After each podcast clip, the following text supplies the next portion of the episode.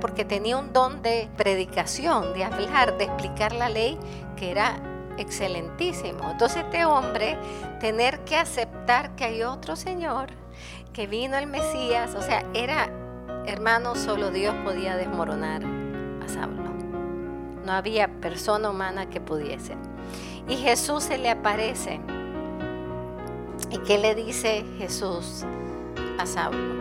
Cuando asumimos que se cayó del caballo, porque dicen que se cayó. Y en esa época las personas de mucha importancia andaban en caballo.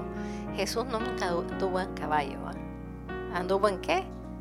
En burrito. El caballo era signo de guerra, de violencia, de poder.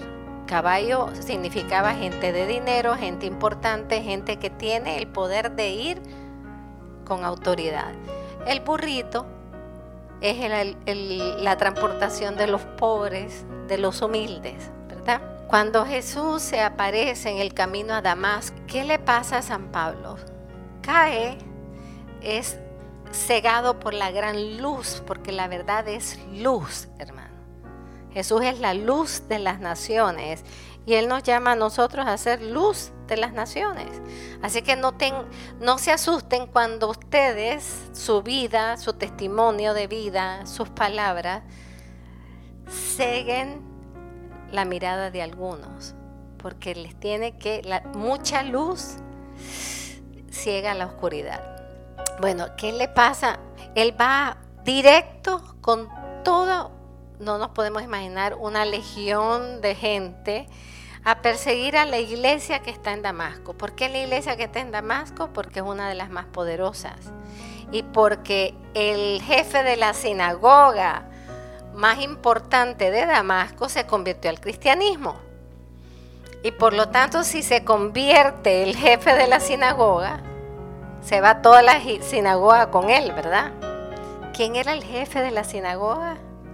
Ananías. Y miren cómo el Señor trabaja con orden, hermano. El Señor no te mande que hables con cualquiera.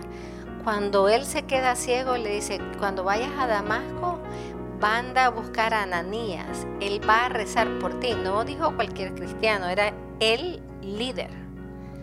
En el reino de Dios hay estructura y hay jerarquía. Y el Señor es el primero que apoya y manda la jerarquía.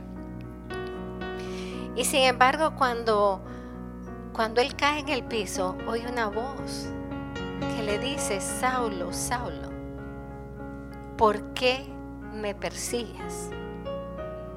Esto es clave para toda la vida de Saulo. ¿Por qué me persigues? Porque en esa frase que parece tan sencilla, empieza a haber todo un desmoronamiento y al mismo tiempo todo un construir de una visión para Pablo. Pablo, él no estaba persiguiendo a Jesús, no conoció a Jesús. Pero Jesús le dice, ¿por qué me persigues?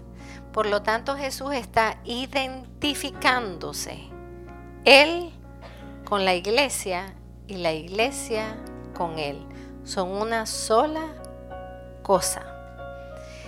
Esto a mí me hizo pensar, porque me ha tocado esta semana este temita muchas veces, eh, sobre todo encuentro con jóvenes o, o con mayores, pero que dicen, yo soy muy espiritual, pero yo no pertenezco a ninguna religión.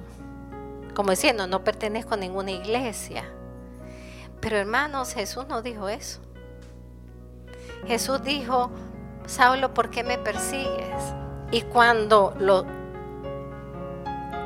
o sea, cuando Pablo cae y lo deja ciego, le dice, vete a Damasco y al jefe de la iglesia en Damasco, pídele que rece por ti y él te va a guiar. O sea, está diciendo, tú no puedes, tú tuviste un encuentro personal conmigo.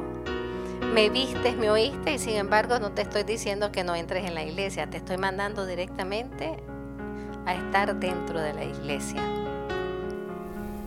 Eres parte de la iglesia. Eres parte activa